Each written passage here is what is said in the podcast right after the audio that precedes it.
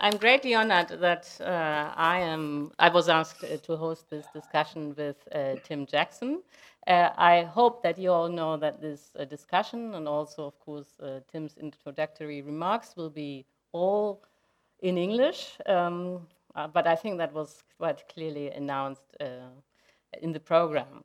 here in the audience, there are only about, I think, 20 or 25 persons, but the whole discussion will be streamed on YouTube so that I hope that the audience will be much wider than just this room. Perhaps uh, to begin with, I'd like to introduce Tim, uh, although I think that you all know him. He is a professor of sustainable development at the Un University of Surrey in the United Kingdom. And he wrote this bestseller, which I brought with me just to show it. It's called Prosperity Without Growth. It was first published in 2010, and then there was a revised edition in 2017. And as far as I'm informed, oh yeah, and it was also translated into German and was called, just as Mr. Münch said, Wohlstand ohne Wachstum. And, uh, but as far as I know, Tim is writing a new book, uh, which is called Post Growth life after capitalism. But which is not known now, at least not to me, is when this book will be published. Tim, when will this new book uh, be in the book uh, shops? Uh, it, it will be um, in March next year. Okay, so that unfortunately still takes some time because I think everyone would be curious to buy this new book. So we thought that uh, at the beginning, uh, Tim would start with some um, introductory remarks, opening remarks that would take about uh, 20 minutes. And then afterwards, there will be discussion between Tim and me. And then afterwards, you can ask all the questions that you still have. So, but without further ado, I think that Tim should just start with his uh, speech. Tim, it's your floor. Vielen Dank, Ulrike. Und vielen Dank für die Einladung nach Stuttgart. Es tut mir sehr leid, dass ich nicht da bin. Es wäre es wär sehr schön gewesen mit, mit Ihnen, die, die 25er, die in Saal sind und auch die anderen, die auf online sind. Ähm, aber wie wir in England sehen, was soll's? WTF. Um, it is what it is. It is the day. It is the day in which um, Frau von der Leyen has given um, notice to the UK government that uh, we will not be allowed to to, to break international law. and um, I, for one, I'm very pleased about that. I I don't want to live in a country that breaks international law, and um, I'm even more grateful, I suppose, that in such circumstances you are prepared to listen to me in English. I thank you for that. So, the, the theme of the lecture is prosperity without growth. And uh, as Ulrika has, has pointed out, that was the title of my, my book, um, Wohlstand ohne Wachstum. Um, and it was written obviously in very very different circumstances. And and we thought Ulrika and I when we were contemplating how we should how, how we should uh, run this session that it would be useful to relate the insights in that book to the current circumstances more specifically. And, and I think that's a, a very sensible thing to do um, for obvious reasons. The, the the messages in the book were in themselves uh, accidentally um, arriving at a time when the world was in crisis. And that particular crisis, of course, was the financial crisis.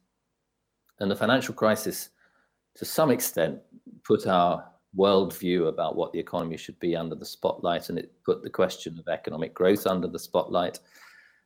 Um, it was in itself a symptom of, of an economic that was uh, dysfunctional, if you like, even before the financial crisis. In fact, the problems that gave rise to the crisis were beginning to emerge. There was a rising inequality, there was a, a failure to address the challenges of climate change and biodiversity loss. There was um, a set of dissatisfactions, social dissatisfactions with the growth based model, the model of consumerism, the model that suggests that um, well being consists in having more and more. And it was that it was that that world really that, that prosperity without growth was written to address. And in the intervening 10 years, in the decade between the financial crisis and um, the coronavirus crisis, actually things arguably got worse. And in fact, right at the beginning of this year, um, there was a there were fears about the rate of growth declining. There were fears about the trade war with China. There were fears about the the long uh, black summer, as it was called in Australia, with wildfires burning out of control. Wildfires, which are now, of course, a symptom of the situation in California. Um, all of which was evidence of damage to the planet caused by the economy. And there was even, even within the bastions of capitalism, there was a sort of sense that the kind of capitalism that we have is no longer tenable. In fact, at Davos in January, um, one of those captains of, of capitalism, uh, Mark Benioff, the CEO of Salesforce, uh, stood up and, and sort of said, capitalism as we know it is dead. Uh, which is a kind of extraordinary thing for one of the leaders of industry to be talking about. And, and not surprisingly, uh, the, the, the devil was in the detail, and the detail was as we know it. And Benioff's main thesis, of course, was that we can have a different kind of capitalism, a better kind of capitalism, a capitalism that does work, that isn't dead, that does look after people, that is responsible, in which shareholders and stakeholders alike can benefit, and in which we can solve some of the problems associated with the capitalism that no longer is tenable. And I'm sure we'll come back to that, particularly given the title um, Kein Kapitalismus ist auch kein Lösung, um, which I understand is a is a is a is a, a, thesis that I might well have supported a few years ago. I'm not sure that I do now, um, but we can have certainly some discussion around that idea. Um, but my point is that even before we were aware of the damage that the pandemic was going to wreak on society, we were already in a position where, in fact, growth rates had declined, in which we had not solved the climate crisis, and which capitalism itself uh, was in disarray. It was in a crisis of its own making, I would argue. And it was beginning very slowly to become aware of that crisis and to reflect upon it. And those meetings in Davos, I was invited there actually to talk for uh, Deutsche Bank on the theme of um, is growth an illusion? And uh, it was a very interesting series of, of talks through the week. Um, and and was again an indication, I think, that even before the the crisis that we've seen over the last little while, the economics of that system and the system itself were somehow um, not fit for purpose in addressing the challenges of the day. And then into that uncertainty, into that climate of of uh, uh, a crisis of conscience, if you like, at the heart of the system, came um, a virus, a pandemic, a global pandemic, an economic shock, a social shock that was deeply, deeply profound. And and it seems to me that the first lesson of that shock, from the perspective of prosperity without growth, is that prosperity is not about growth. And it was a lesson that we learned very, very quickly in the circumstances of the COVID 19 pandemic. We learned very quickly that actually the best thing to do to protect people, the health, the health and lives of people, the, the, the ability of the healthcare system itself to um, deliver the response that was needed, and indeed the integrity of society was basically to shut down growth. In other words, we made a decision collectively, governments made a decision, society made a decision to say that actually there are circumstances in which economic growth is not the most important thing in the world. It is not the central element in prosperity. And it also indicated, I think, in the same in the same motion, it indicated that response that actually prosperity can, in some sense, be thought of as being about health.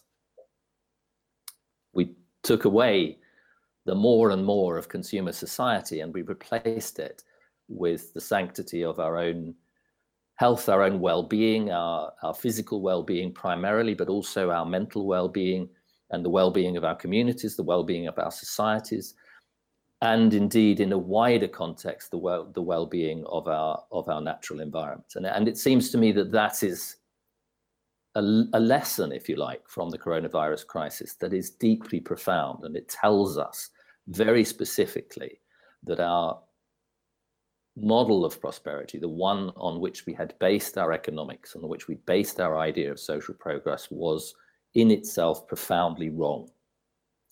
And I, I think this, this idea of prosperity as, as health begins to tell us how it was wrong. Because health, and physical health in particular, is much more about balance than it is about having more and more in fact, in health, it is very clear that in almost everything that you look at in terms of nutritional input, in terms of calories, in terms of the kinds of calories, in terms of the minerals that you need, in terms of the vitamins that your body requires, in terms of the amount of exercise that you need, in terms of the amount of air that you breathe, in terms of the amount of water that you drink or live in. Actually, everywhere you look, there is a notion of deficiency and there is a notion of excess. And health lies between deficiency and excess. It is always about balance. And this, to me, seems to, is the most fundamental lesson that um, capitalism itself has forgotten and is unable to tell the difference between excess and deficiency. And so we live in a world in which there is still, admittedly, deficiency. There are 2 billion people who are close to malnourishment. But there are also close to 2 billion people who are overnourished, if you like, who have an excess of food and who are suffering from lifestyle diseases, diseases of affluence, as they are called, um, amongst which the, the most worrying perhaps is, is the diseases of, of being overweight and obesity, which now cause more deaths worldwide than malnourishment, undernourishment, um, according to the World Health Organization. And, and in that very simple example, and it is a very simple one, it relates to physical health, it relates to food, it relates to the system that provides that food for us. But in that simple example, we see very precisely, I think, the difference between a model of prosperity based on having more and more and the model of prosperity based on health. Health is that careful balance between excess and deficiency. And that balance occurs not just in physical health, but actually also in mental health. We know that actually um, living a life in which you have um, no occupation, no meaning, no purpose, nothing to do is a is a deeply unsatisfactory place to be, and and many people do suffer from a world in which the opportunities to engage meaningfully in the world are very limited. But we also know that actually, when you have too much to do and your life is hurried and harried, and you can't make ends meet, and you're working faster and faster in order to achieve more and more goals, and you're driven by labor productivity targets uh, into having more and more patients every hour, for example, if you're a doctor, then that is also a deeply unsatisfactory thing to do and has severe effects on the human psyche in terms of stress and in terms of uh, the diseases that come from stress, but also the mental ill-being that comes from stress. So in other words, what I'm trying to put forward, I suppose, is a lesson from the first kind of lesson from the crisis is that it has taught us a little bit more about who we are as human beings, as physical beings in a physical world, subject to actually on the on for the most part um, uh, a sense of well-being that depends intrinsically on finding the balance between deficiency and excess. And in many of the ways in which capitalism itself had gone wrong, I would argue, has been not being able to tell where that balance is in the first place and not being able to stop when it gets to it in the second place. Two primal faults of capitalism, if you like. But I want to I want to go I want to go further than this simple analogy and draw out some of the other lessons that I think came from the financial crisis, um, and indeed, more importantly, I suppose, from the the coronavirus crisis. Because it seemed to me, and, and this is a, a place where um, you know we should draw some, I think, some um, satisfaction and some uh, a, a, sense of of uh, a sense that we are actually in some sense getting things right that governments get some things right. Because it seems to me that the governments did respond very swiftly to the idea that health had to take a priority over the economy. And in doing so they also recognized most governments recognized with extraordinary speed that they needed to protect people's livelihoods. And, and livelihoods to me is one of just five factors that I want to draw out as additional lessons from the coronavirus crisis. Um, livelihoods are critical to people's health because, in particular, of course, they offer security. They offer the, the sense of knowing that you are going to be able to feed your family. You are going to be able to get from one end of the day to the other, one in one end of the week to the other, one end of the year to the other. That next year actually makes some sense to you because you're not necessarily going to be ruined in the meantime.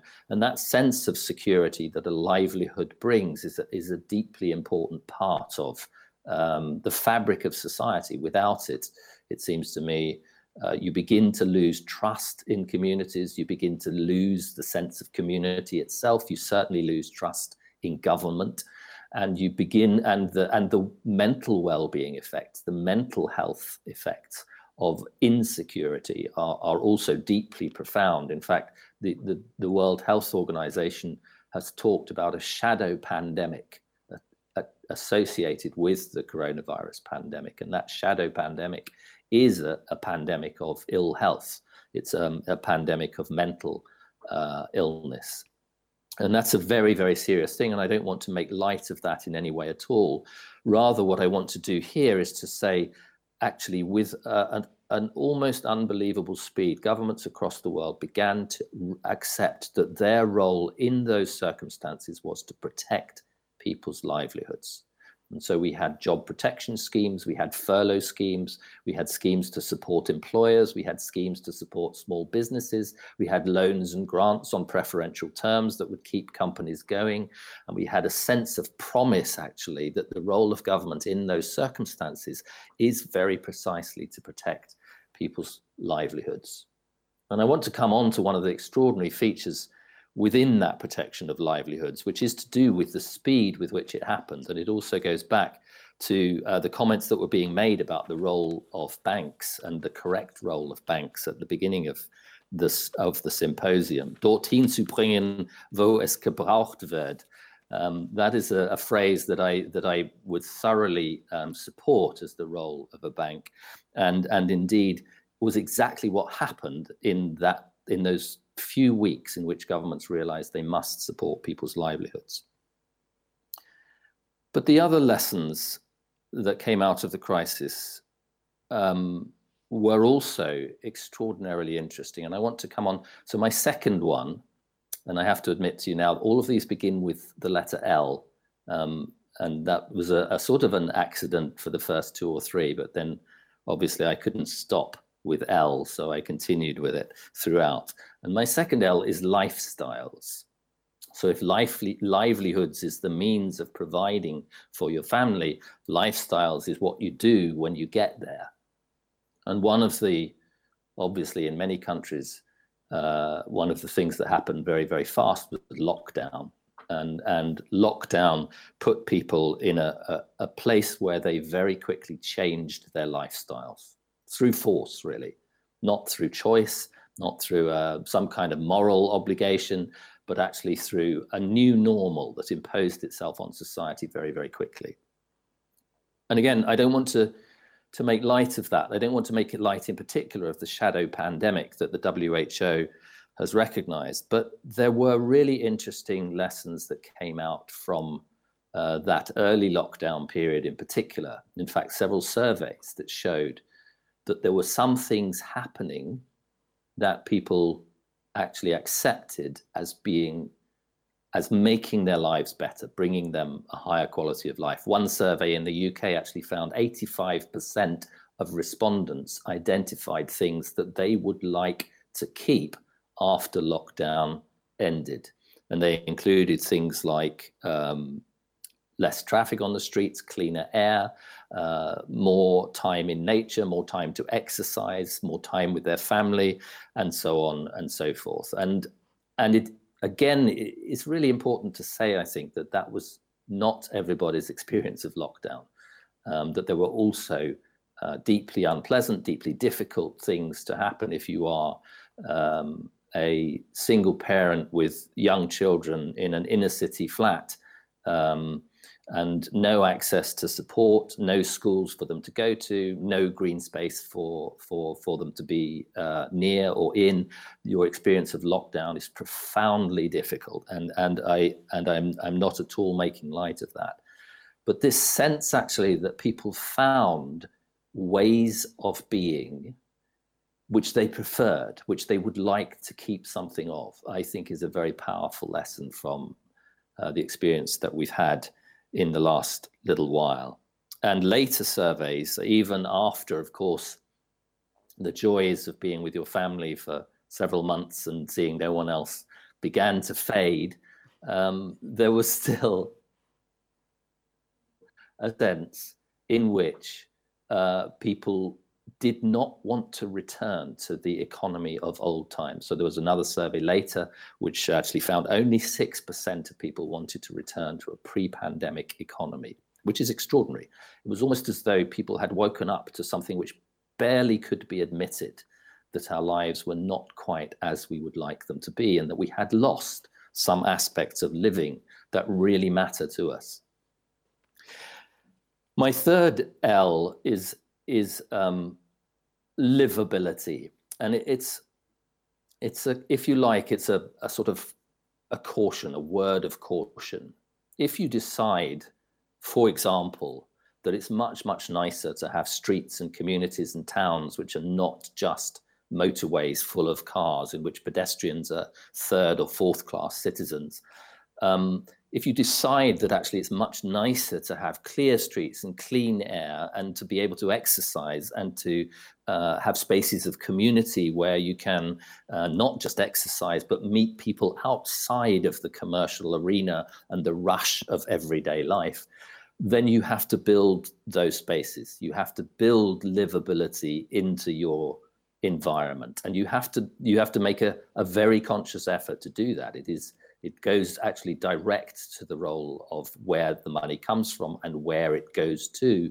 And it speaks of investing in what I'm calling livability this ability to live the kind of lives that we would actually flourish within, that would be good for our physical well being, that would be good for our mental well being, that would be good for community relationships, and would indeed be better for the planet itself.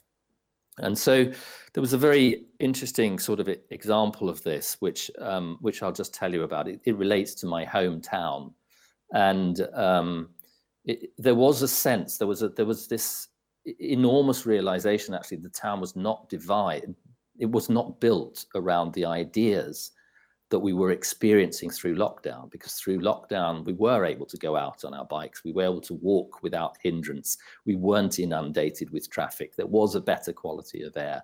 There was more sense of community even though we were more locked down. And and you know to give it its credit the local council decided the town would be a kind of experiment in livability, an experiment in a different kind of town centre with more space for people, more space for walking, and more space for cycling.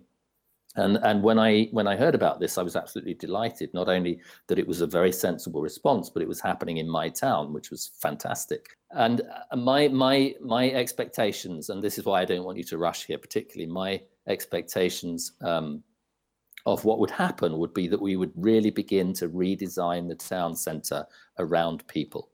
And when I went down to the town, you know, to see what was going on, I was quite surprised because all I saw was a few metal barriers and a couple of flower pots.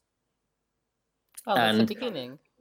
increasingly well i that's what i thought i thought this is fine this is this is what's gonna you know this is just the beginning they're laying out the grounds they begin to design it um, four months later that's still all we've got and there is now um, a sense that the experiment failed um, because actually all that happened from those um, uh, steel barriers and flower pots was a sense of exasperation from all the motorists who still tried to drive their cars through the town centre and got very upset that two lanes had been reduced to one lane and there were sometimes these annoying cyclists and annoying pedestrians who were all over the place.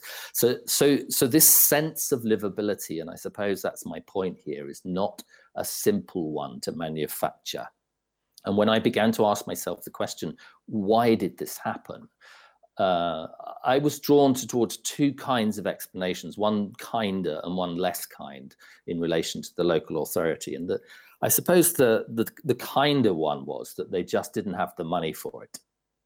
They were already looking at high healthcare costs, high self-social costs, less revenue from um, local taxation, less revenue from government over a period of 10 years in the austerity years following the financial crisis, and the ability to reinvent livability in the city just was not within their grasp.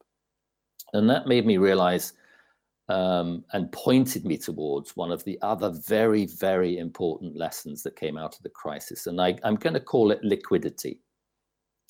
Liquidity is dort is das Geld dorthin zu bringen, wo es gebraucht wird. It is exactly what we were being told the role of uh, financial institutions was uh, right at the beginning of the seminar. So this this sense of where does the money come from is the most critical question that we can ask about a shift towards a more livable society, a more sustainable, a fairer, a greener society is who is going to pay from it for it? Where is the money going to come from? And it is it is a role that talks about it. It, it is a it, it is a um, a challenge that talks talk speaks to the role of the banks, but it also speaks to a deeper question about the nature of money itself, actually. And and I want very briefly to touch on that because because it goes right back to that question about the speed with which governments were able to protect people's livelihoods in the face of the pandemic. Two weeks or three weeks into the pandemic in this country, nobody was buying government bonds on the open market. There was no trading of sovereign debt on the open market. And that was obviously a very, very difficult place from which to pay for the, the furlough schemes that were supporting employment across the community. So how on earth did the governments manage to do that in such a short space of time? Well, basically, it was very, very easy. They had in the Bank of England an overdraft account, which was called the Ways and Means account, and they simply the the, the bank central bank simply said, "Here is your overdraft account. You spend into this overdraft account, and you spend into the economy however you like." And that, in fact, was the way in which much of the response, the government response to the pandemic, was financed, was not through sovereign debt in the way that we're supposed to think of it as the open operations of uh, bonds, buying bonds on the commercial market. Um, it was an entirely different way of, of financing um, money, which basically consisted of governments being able to issue currency and spend it into their national economies. Now, what, what's interesting about that is, is that that route through which governments could spend directly in support of the welfare of their own economies had been something that had been denied as ideolog- ideologically impossible for several decades. And in fact, that route for governments to spend into the economy is outlawed in the Maastricht Treaty itself. In other words, we were being sold a version of liquidity which was ideologically and politically uh, tainted, if you like, with the with the with the with the maxim that money can only exist in the economy if it's created in commercial debt markets which pay interest to people who own that debt and become richer from it. And it is simply untrue, as modern money theorists have been pointing out for at least a decade now. And the crisis told us, showed us explicitly that it is not true, that there is the sovereign ability to protect the livelihoods of people, to invest in the livability of communities, and indeed to facilitate lifestyles which are better for us than the consumer lifestyle. So my final L, and I will then stop because um, I've spoken probably for a little more than 20 minutes actually, is, is, yes, is about... but it doesn't matter. Well, apart from a few interruptions about you know where I live and what the town's called and that kind of thing, I think I've I think I've spoken far too much. But I just want to mention the last one, which is really about legitimacy. It's about the legitimate role of government and the legitimacy of the state in uh, our society. And it seems to me that this is, in some ways, is the biggest challenge of all because we have developed a sense of democratic legitimacy, which, which has failed to look after the weakest in society. And it has failed to look after future generations because it has mainly built its legitimacy on the interests of those who own property. And this actually goes right back to the roots of political democracy and the philosophy of people like John Locke, who said that the role of government is the protection of, of life, uh, livelihoods, and, and possessions life, health, and possessions, in John Locke's word. And, and for the most part, the democracy that emerged out of that focused mainly on government as protecting property, protecting private property. And when the main role of government is to protect private property, it automatically means that it focuses most of its attention on the people who own the property and, and less of its attention on those who don't have property and don't have rights and are outside the mainstream of society. And it therefore undermines the role of government in the protection of the interests of the majority, and in particular of the interests of the poorest. And it, it seems to me that this is a, you know, this is a another lesson that the crisis momentarily showed us was a role for government that was not constrained, restricted by this ideological legitimation of the state, which can only occur through uh, having more and more for everyone, only occur by having economic growth. So this tying of of economic growth to the legitimacy of the state has been a severe disabler of well-being and it has stood in the way of investment in the things that protect society. And it has ultimately been shown i would argue through the crisis in particular to be illegitimate. And we have to return that legitimacy of the state to something which is more meaningful in terms of prosperity. So i'm going to i'm going to stop there because uh, uh, we have we have some time together to to to discuss and argue and disagree, and um, and I'm looking forward to that. Well, thank you very much, well, Tim, you very much, for your inspiring remarks. I hope you hear the applause. Well, um, you know, I agree with everything you say, except for one aspect. Um, it's true that uh, the government was able to print money by borrowing from the central bank, but all this surplus money being pushed into the economy will only be healthy for the economy and not create inflation or further problems if there is growth. You know, it is um, the uh, the reaction to Corona was not to say we never ever want to have growth again. Instead, you know, the idea is we now finance the economy so that it can grow again. And once the economy grows, all this governmental debt will be repaid. That's the idea. You know, the whole thing wouldn't function if there wasn't any growth anymore, because then, in the long run, we'd have inflation. Um, I, I, disagree. Yes, I, which is I good, thought that. Yeah, that I imagined. That's what we're supposed to do. But let's try and differentiate it a little bit. Let's try and tease it apart because I think you know there are two situations and various ways in which governments are um, pushing money into the economy at the moment. And and I think you know it's really important to distinguish those. So it, so what I was talking about mainly in terms of this overdraft spending um, was in support of people's immediate livelihoods. It was an emergency measure. and it wasn't financed through open market operations. It No, was financed through overdrafts. Now, in principle, there is no reason why those overdrafts should not sit on the central bank ledger No. forever No, without that's ever being yeah, repaid. Okay. So that is that is you know we're agreed up to that point. Yes. Let's say.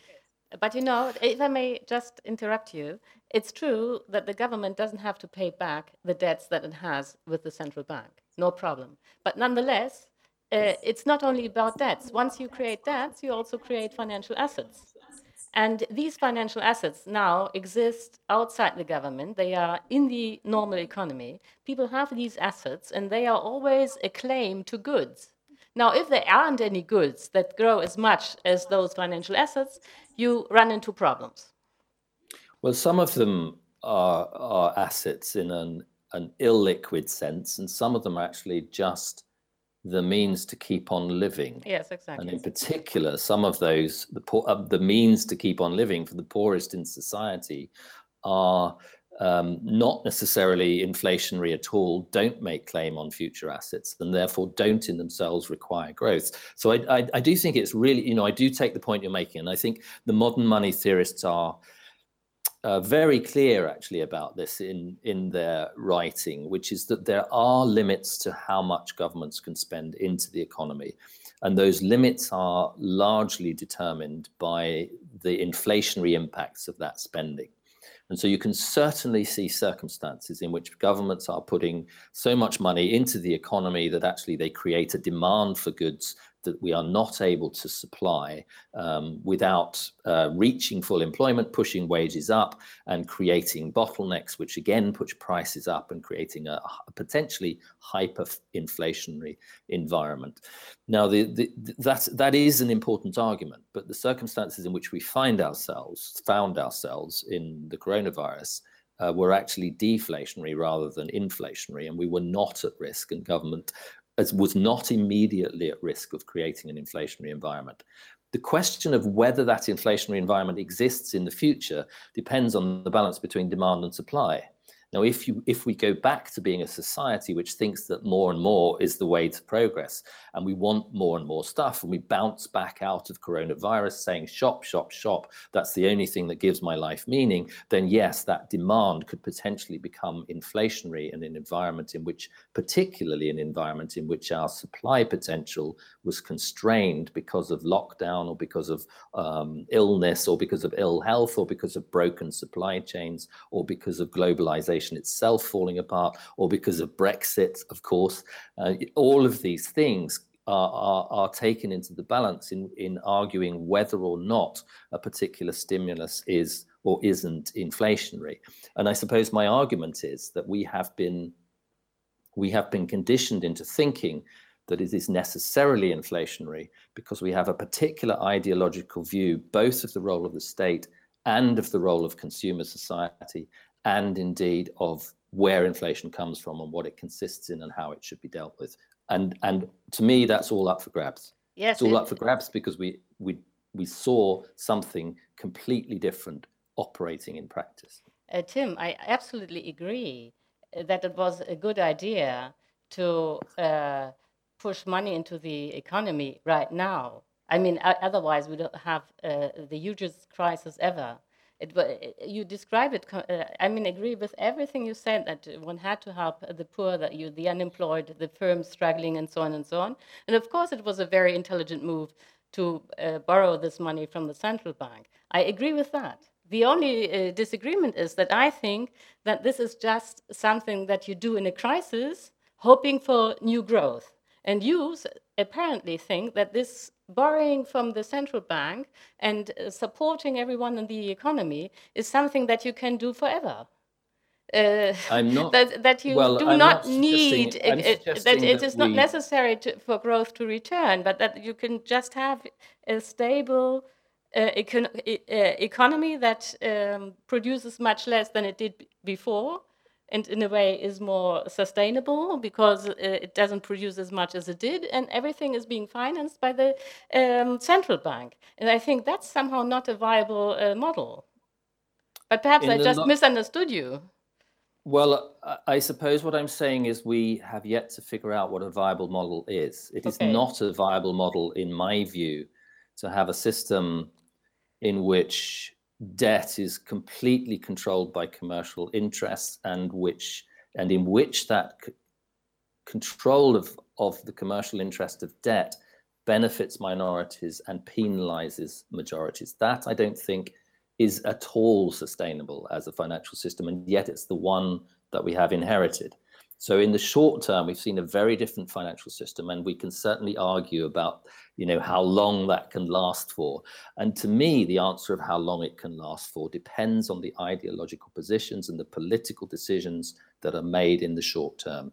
And if if if there is a kind of ideological insistence that government debt can only be sustained through commercial borrowing, then I would agree with you. That cannot happen in an in an economy that isn't growing in order to allow for that bigger pie to pay off the interest that allows the owners of commercial debt to receive the return that they expect from it.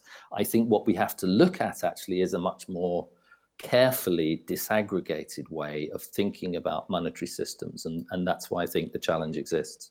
Yes, you know, yes, I absolutely agree that the modern money theory is a very interesting approach to money. Uh, but uh, what we are talking to, uh, about today is not so much about money, but uh, about the question is it possible to have a capitalistic system without growth? I mean, that's the main question that we were, wanted to address here. And um, of course, I, I, you know, I, am not a fan of banks, de despite the fact that I was a trainee in a bank. But I think that it is not only a question of money, whether you can have, uh, whether you need growth in a system or not. Uh, or it's not just a question of the monetary order, to be more precise. But uh, I agree. I, I, and I, I absolutely agree. Yeah. Okay. And but what I gathered now is that you say there isn't a viable model now how to leave capitalism. All you say um, no, is. I'm not saying there's not okay. a viable model. Okay. Then how well, would you leave capitalism? You yeah, I'm, I'm not saying that we know exactly where the exit door is from capitalism. I, I, yeah, that would be I nice think to we know. Were yeah. shown, mm.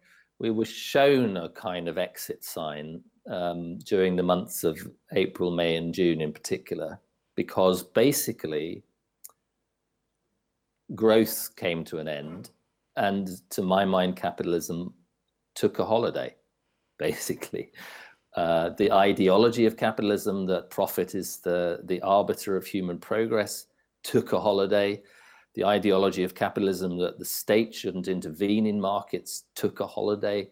Uh, the ideology that, that the government should not pay people's wages took a holiday.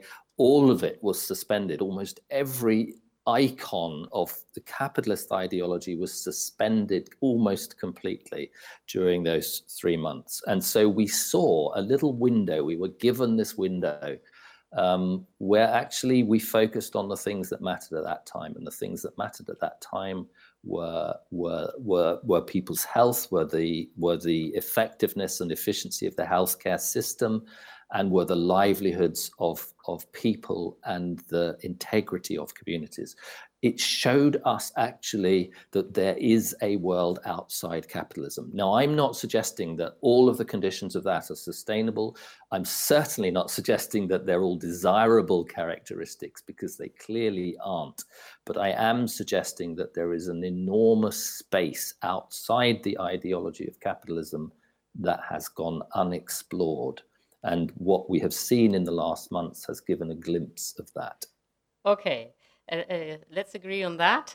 Um, but I mean, when uh, you your theory is uh, prosperity without growth, or you try to find an exit hole uh, to get out of capitalism. Um, now, what would the perfect sustainable system look like? For example, uh, just to be very precise, Stuttgart got rich by constructing and selling cars. Now, in your future model, will there be any cars? Will there be as many cars as now? If there are supposed to be fewer cars, uh, what is the business model uh, of Stuttgart? Um, what will that be in, in the future times? I I think that's I don't know. I it you know there I'm not I'm not against the technological revolution, for example, which would say that you know between now and 2025, Stuttgart shouldn't be making any any internal combustion engine cars. Uh, should only be you know working towards a, a total electrification of cars and a, and should be diversifying, of course, to ensure that those electric cars can be fueled from renewable energy rather than fossil fueled or coal power stations. Um, you know, there's certainly a technological avenue to future wealth, and actually, I think, you know, in a way, that's a something that I hold in. I, I hold equally with people who would talk, for example, about green growth. That there are technological changes in which we can invest that will give us um, a sense of a cleaner world in which there will still be a need for investment. And in fact, everything I have said is predicated on the need for investment because you have to invest in low carbon technologies, you have to invest in electric cars, you have to invest in non fossil fuel power stations, you have to invest in infrastructures. And my whole argument around livability is that there is a deep need for uh, a reframed investment portfolio to give us this livability, to give us a net zero carbon world, uh, to protect our, the habitats of other species on the planet, to, to invest in our health and social care systems. This trans transition that I'm talking about is actually, you know, something that you can, even within the architecture of capitalism, you can begin to see where the mechanisms of capitalism have to work differently. And, and the principal one, it seems to me, is in investment. We've, we've come to think of investment in capitalism as a kind of gambling casino and my argument is it should be a investment, should be a commitment to the future. Our portfolios of investment are laying down the conditions for the prosperity of our children and the well-being of future civilizations. And of course, within that, there is a model through which Stuttgart can transform itself into a society and into a into a town, into a um, uh, an economy that perhaps may even be richer than it was before. But how, uh, I, I, I ask the last question, and after that, it's your turn. So prepare yourself. Um, you can also ask in German, and then I just uh, translate. Um, but my last question would be okay, now you promised the people in Stuttgart that they will be richer if they invest in a, a green economy. But how is that supposed to happen?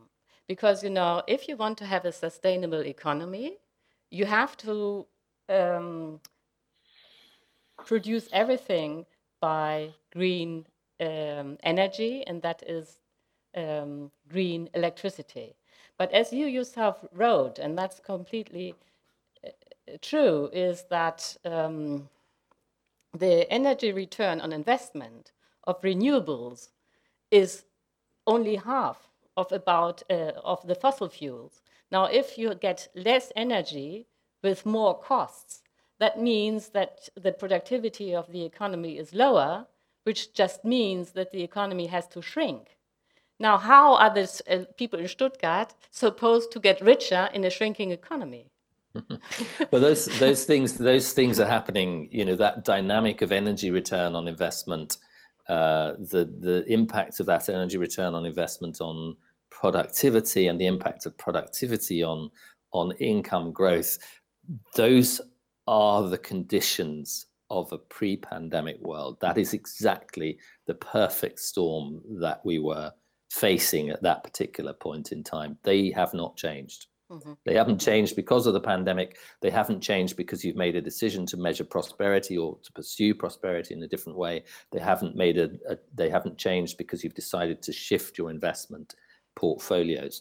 So my promise. So let's let's address my my promise to Stuttgart to become richer. Um, I have my checkbook here somewhere, but I'm not sure there's enough in my liquidity to um, maybe for the 25 people in the room. It depends how rich you already are, I suppose. But I, I'm doubting it, to be honest. I can't personally, obviously, promise that. Um, but I suppose what what I suppose you know I, I in the end that was a sort of slightly throwaway mark to say that at this point in time there is value to be created and returns to be had from investing in the technologies of the future. And those technologies are absolutely essential to protect the planet, to, to protect civilization, and to lay down the conditions for future prosperity. So, you know, when the writing is on the wall about your particular favorite technology as a town, as a region, as a country, um, you, you, have to diversify, and that, and that's my point in a way is that that diversity, the early adopters of that diversification are more likely to become rich than the late laggers who who, who cling to the old technologies that made them rich in the past. And generally speaking, I would say my arguments don't support the idea that Western economies as a whole can go on getting richer and richer. In fact, if anything, I'm saying the opposite. I'm arguing that in purely dollar terms, in purely economic financial terms, an economy is not necessarily going to be increasing its income, its wealth over uh, forever on a finite planet. And so, actually, I would come back though to, and it's a slightly tricky argument. I forgive me for making it, but I'm using richer in a slightly different sense here. So I'm suggesting that lives can also be richer when they have less money and less wealth. And it's that sense of richness that I think is embedded in the concept of prosperity without growth. Okay, thank you very much, Tim. Now let's see whether there are any questions. Do you have questions? If you don't, I'll just continue. I mean, that's a threat. Yeah. Uh, I think that you got the question completely, and I don't have. I did. I did get the mm. question completely. Thank you, and I you know, I hope I was careful enough not to suggest that I was being, I was thinking of lockdown in an unequivocally positive way. I was not. I think it, there were shocking aspects of it from the perspective of the the security of ordinary people, the livelihoods of people, and of course, as you're talking about, the um, the security of employment uh, which is why my my very first sort of lesson in thinking about the lockdown was the importance of livelihoods, of jobs, of incomes, of employment for ordinary people. Now, the measures that were taken initially, and that was why I praised those measures and the speed with which they were taken, was precisely because they protected that sense of employment. Even when the activities themselves came to an almost complete stop in some cases, and in some cases were severely curtailed. There was another set of activities, and I, I, really want to make this point as well, that, that were absolutely essential to life. And we learnt for the first time what those activities were. And, and, and the, most, the, the most shocking lesson, in a way, is how we had neglected the people who constituted that set of activities. We had neglected healthcare workers, social care workers, those working in distribution chains, the key workers, the frontline workers, the ones who were providing us with the everyday necessities of life, were amongst the worst treated employees across the model in the old model of what the economy should be. And what we learned absolutely clearly through the pandemic again was how vital those sectors are so, in addressing your question, you know, I think the, the, the relevant point here is where do we go from this point? Having having protected those livelihoods through the lockdown and the impact, specifically the impact that the lockdown had on people's businesses, on their jobs, on their ability to go to work. Where do we go from this point? The furlough schemes are beginning to be unwound. The support schemes are running out governments are worried about the debt, even if it is sitting on the, the balance sheets of central banks and never needs to be paid off. And they're being pushed into a situation where they are being encouraged essentially to, to either to restart business to the detriment of health in some cases, or indeed simply to underwrite businesses on an ad hoc basis because of the devastating impact that it's having. I think there is um, you, you know, I think there is a principled way of approaching the post lockdown position uh, that can be structured out of the learnings that we've had. The first is, of course, that livelihoods matter, and I've made that point already.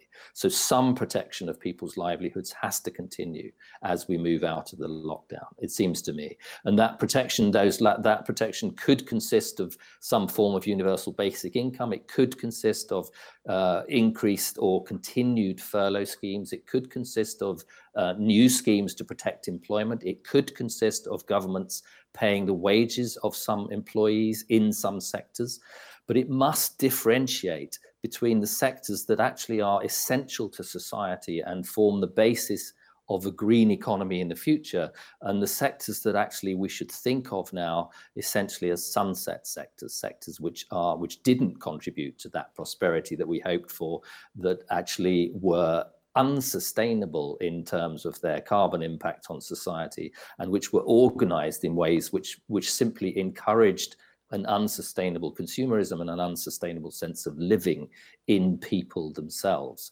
So I'm really sympathetic to the point you're taking, and I and I, I sincerely hope that that that it's a very very difficult point to make this that there were lear- there was learning in that lockdown, but I am absolutely not suggesting that that was a comfortable place to be. What I'm trying to do is to structure our thinking in coming out of lockdown to find ways to protect employment first and foremost in those sectors which are essential to our quality of life and to the sustainability of our economies.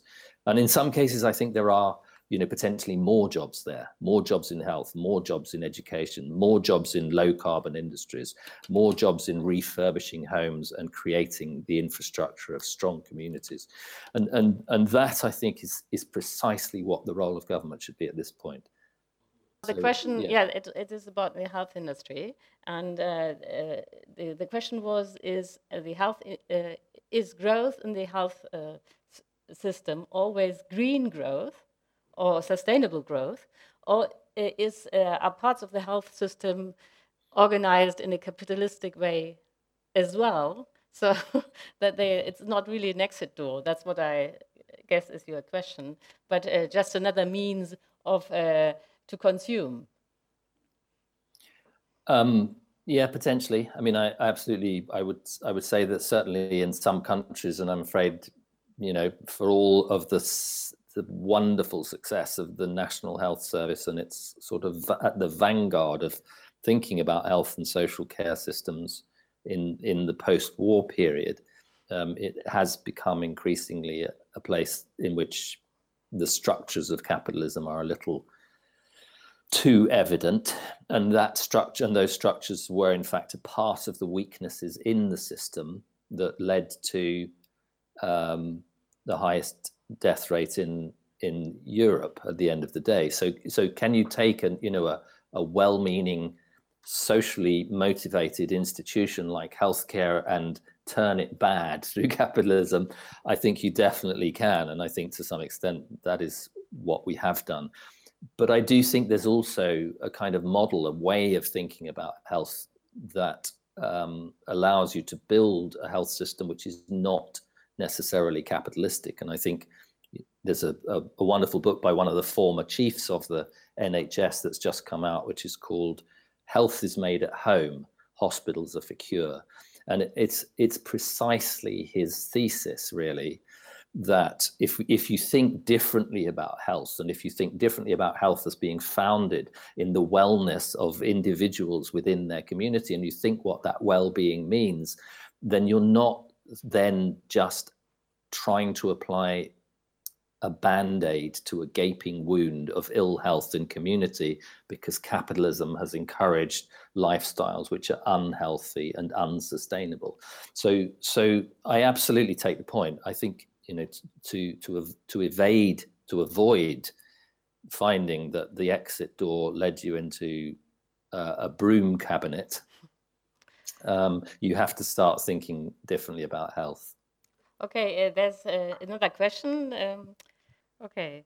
Uh, Tim, uh, how about a, a, society that consists only of commons and perhaps uh, socially owned uh, companies and so on? My son would love you. My, my, I had, uh, I had conversations with him when he was 10, 11 years old uh, that were just exactly. I mean, it is a vision for the future. It's a vision actually that I explore in in post-growth life after capitalism.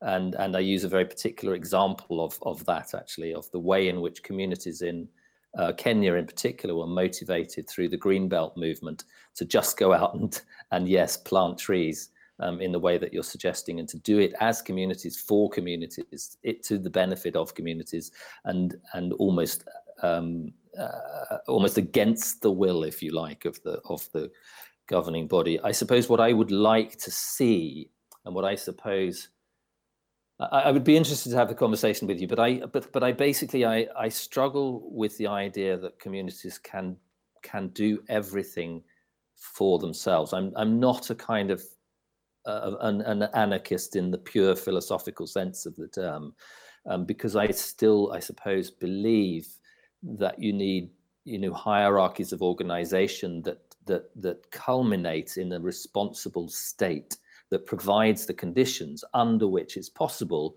and, and under which it could have been possible in Farnham for us to have gone down to the streets and torn up the cobblestones and put down the earth and planted the trees. And, and I would have loved it, basically. So I am I'm very sympathetic to the vision, but I also recognize that its wide scale feasibility rests on a a kind a, on that question of legitimacy, the legitimacy of the state to protect the interests of people and to allow them the freedoms, in fact, to to create livability that they that they seek.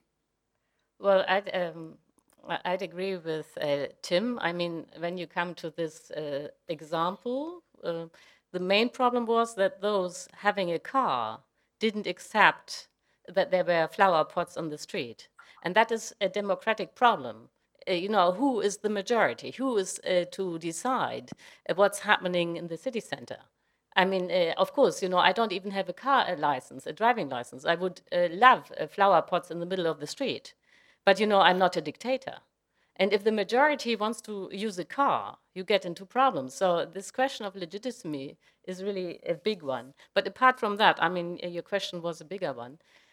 I agree with Tim that uh, if you want to change uh, the economy into a post capitalistic um, entity, you need the state because very many of these um, developments you have to somehow plan on a macroeconomic uh, level. And that's nothing that uh, uh, uh, single citizens or single factories can do. And apart from that, uh, as you know, I work for the Taz, uh, and it's a, a, a, national newspaper that's owned by its readers. So you know, I'm of the I'm one of the very few people who work uh, in German in a Genossenschaft um, or in a cooperative. And uh, what's important is that it is a productive cooperation.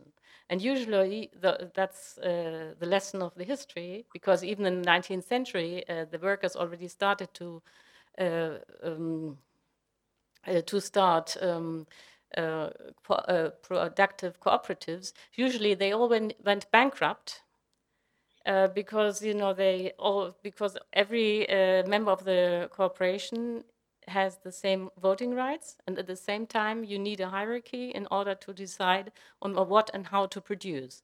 And this always led to uh, conflicts that could not be solved. So it's very rare for a productive cooperative to uh, survive. And the Taz is a, a cooperative uh, that produces something, a newspaper, but I know what happens behind uh, the scenes. So, you need to be honest, you know, we have a very, very stiff hierarchy because otherwise it wouldn't work. Mm.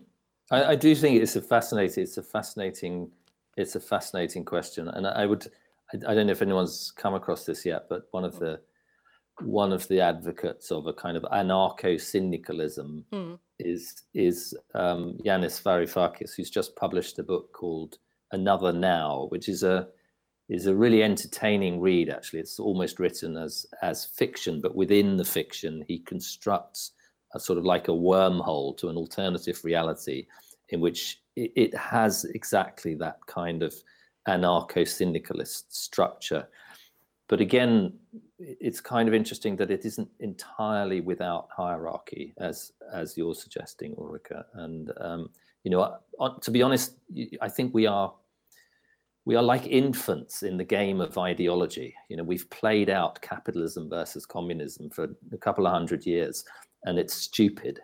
Um, we actually have to begin to construct systems of government and societal governance systems that are much more integrated. And with, within that integration, I, I certainly do see some role for the kind of community commons approach that the speaker is suggesting. Uh, you seem to have understood what the question was.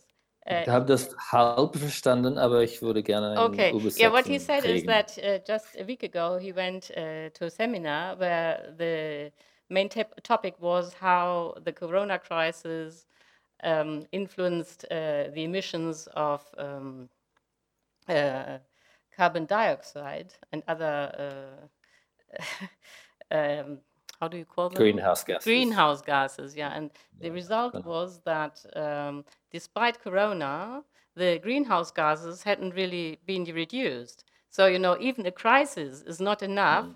In order to reach the goals of Paris. So, mm. um, is the consequence, when you think about it, that we need an even deeper crisis, or what has to happen in order to somehow save the planet? Uh, I do think we have to wake up. To be honest, I mean, I, I had I haven't actually seen data suggesting that they had that there had been no impact on on. No, no, there was impact, but it was not enough uh, to reach the goals of Paris. Sufficient. Yeah. Okay, so yeah, absolutely, it isn't yeah. sufficient to reach the Paris mm. agreements. If I had been there and had some slides with me, I would have shown you exactly that that was the case, um, and and I, I I do think it's pretty clear. So you know it, it isn't, and, it, and it's also clear that that that, that activity, that that uh, diminution, that reduction in economic activity was influential in reducing carbon emissions to some extent. And but if you look at the historical data of the reduction of carbon emissions, even in the, the highest income countries in the world, we are not going anything like fast enough in terms of efficiency to meet a Paris agreement. And so you you do end up, you know, in in in if without without without kind of resorting to some sort of rose tinted optimism about hmm. the ability of capitalism, I think you end up in a position where you have to say, we are not going to meet those Paris agreements unless we do something radically different about the way we organize society the corona shock told us that actually something radically different can be imposed on society and you're still not doing enough. But it didn't tell us exactly what you know the things that we do need to do in order to meet that paris agreement. And i think they are to some extent uh, implicit in some of the things that i've said certainly in the investment in the low carbon infrastructure and the renewable energy technologies but also implicit in the way in which our livability and our lifestyles are changed within a different kind of economic system. And all of those things, it seems to me, are needed if we are serious about the Paris agreements. And and and I think that's why, to me, it's it's dysfunctional to kind of still go on appealing to the efficiency mantra of markets as being the way to lead to the carbon efficiency improvements that will allow us to meet our carbon targets. There is no evidence that that is anything other than a delusion. Well, I would ask, uh, uh, I'd like to ask one question myself, because, you know, we live in a situation where we have markets.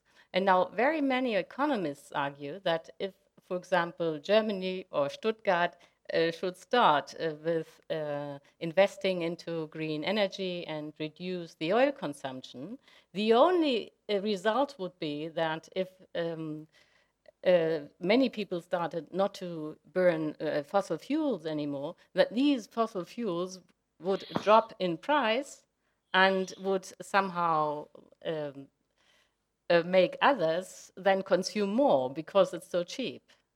You know, uh, um, so the, the, the argument is, I mean, it's the neoliberals saying that, but their argument is, um, well, if you want to reduce um, greenhouse gases, you must somehow make sure that no oil, gas, and coal is um, uh, um, supplied to the markets because as long as there is oil, gas, and coal, it will be used because if there are some not using it, the price will go on, uh, go down, and then uh, somehow uh, make yeah, no, others I've, use I've, it. I know the arguments. In fact, yeah. I have a colleague who's made the argument in a very cogent way, and I think there's a lot of, you know, there's a lot of truth in it. If markets operate as they do, yes. and the reduction in consumption in one place brings down the price of oil, then it's likely, and I do believe some some bits of economics, I think, have things right, then it's likely to lead to an increase in consumption in places where um, where that that reduction in price allows for an increase in consumption and facilitates an increase in consumption. So, so I do, you know, I do think there's a there's an element of truth in that, and actually his argument in response to that is that without some form of quota or rationing system, um, it's unlikely that prices in on the on their own and markets on their own will achieve what is expected. But I do think I do think there are some counter but that would um, mean uh, Russian, uh, that you have to uh, uh, have rations all over the globe, not only in Britain, but uh, in every country there is.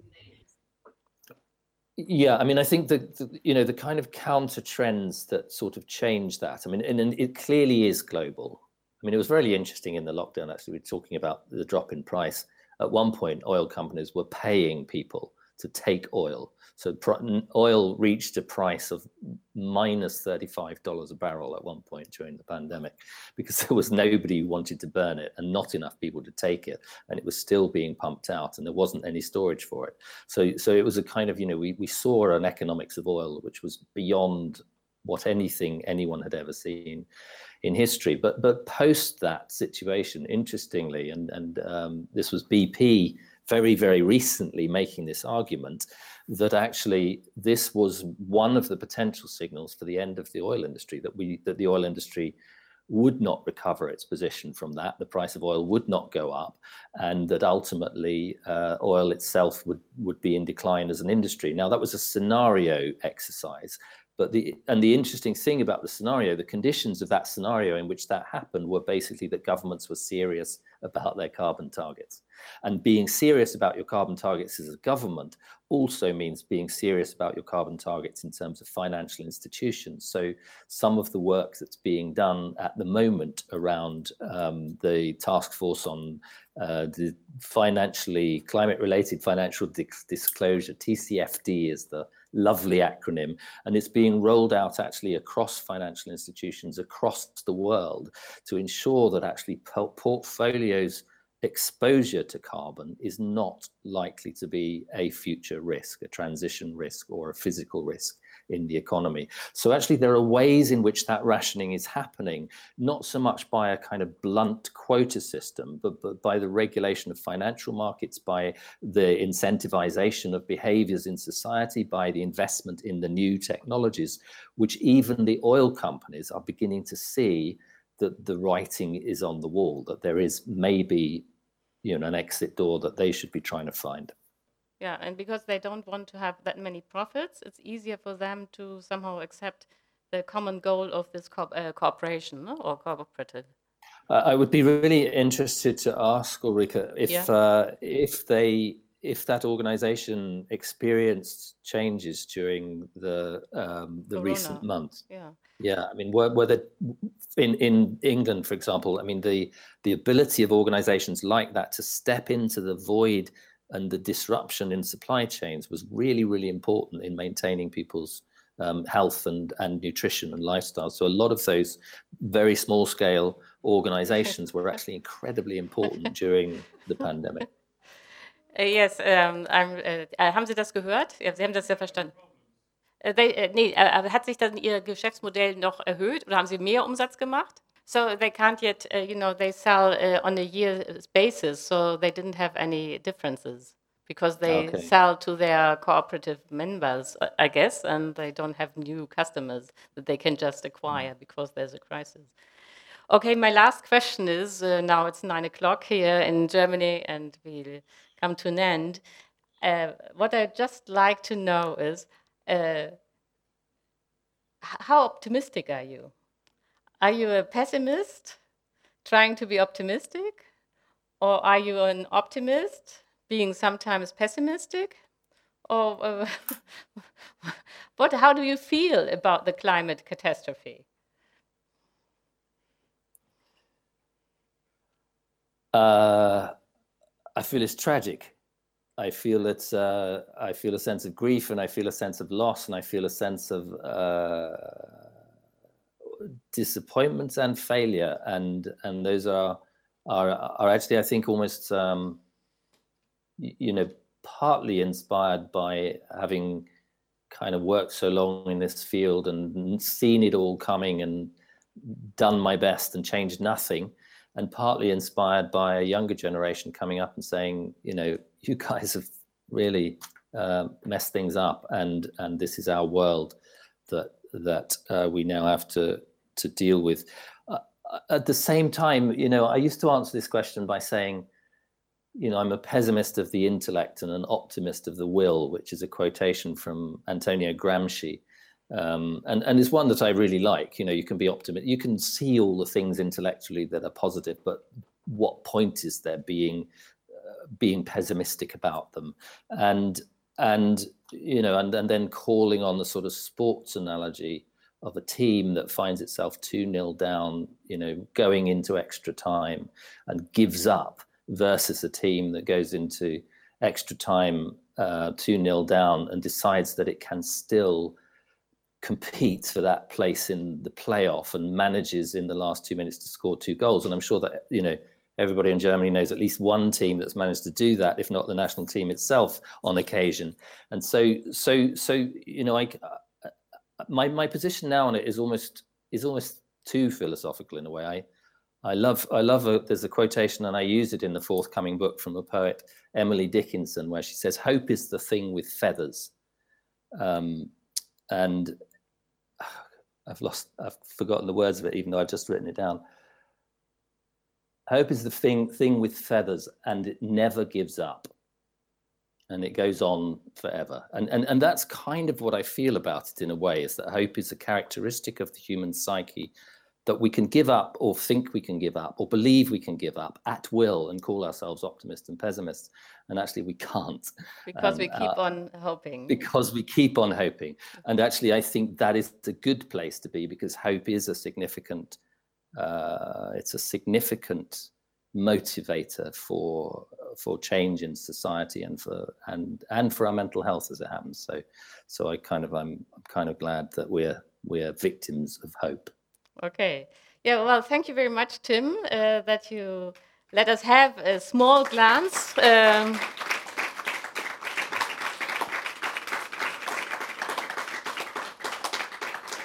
into your present thoughts and the future book. And yeah, we'll be we are all curious to read it when it comes next uh, March. And yeah, well, thank you very much. And Thank you. I'd I'd love to be able to come and talk to you about it um, when it's when it's out, and and hopefully to do that in person. Yes, hopefully. Yes. Yeah. Okay. But so far, capitalism managed to get down every virus there is. Okay, goodbye. Bye bye.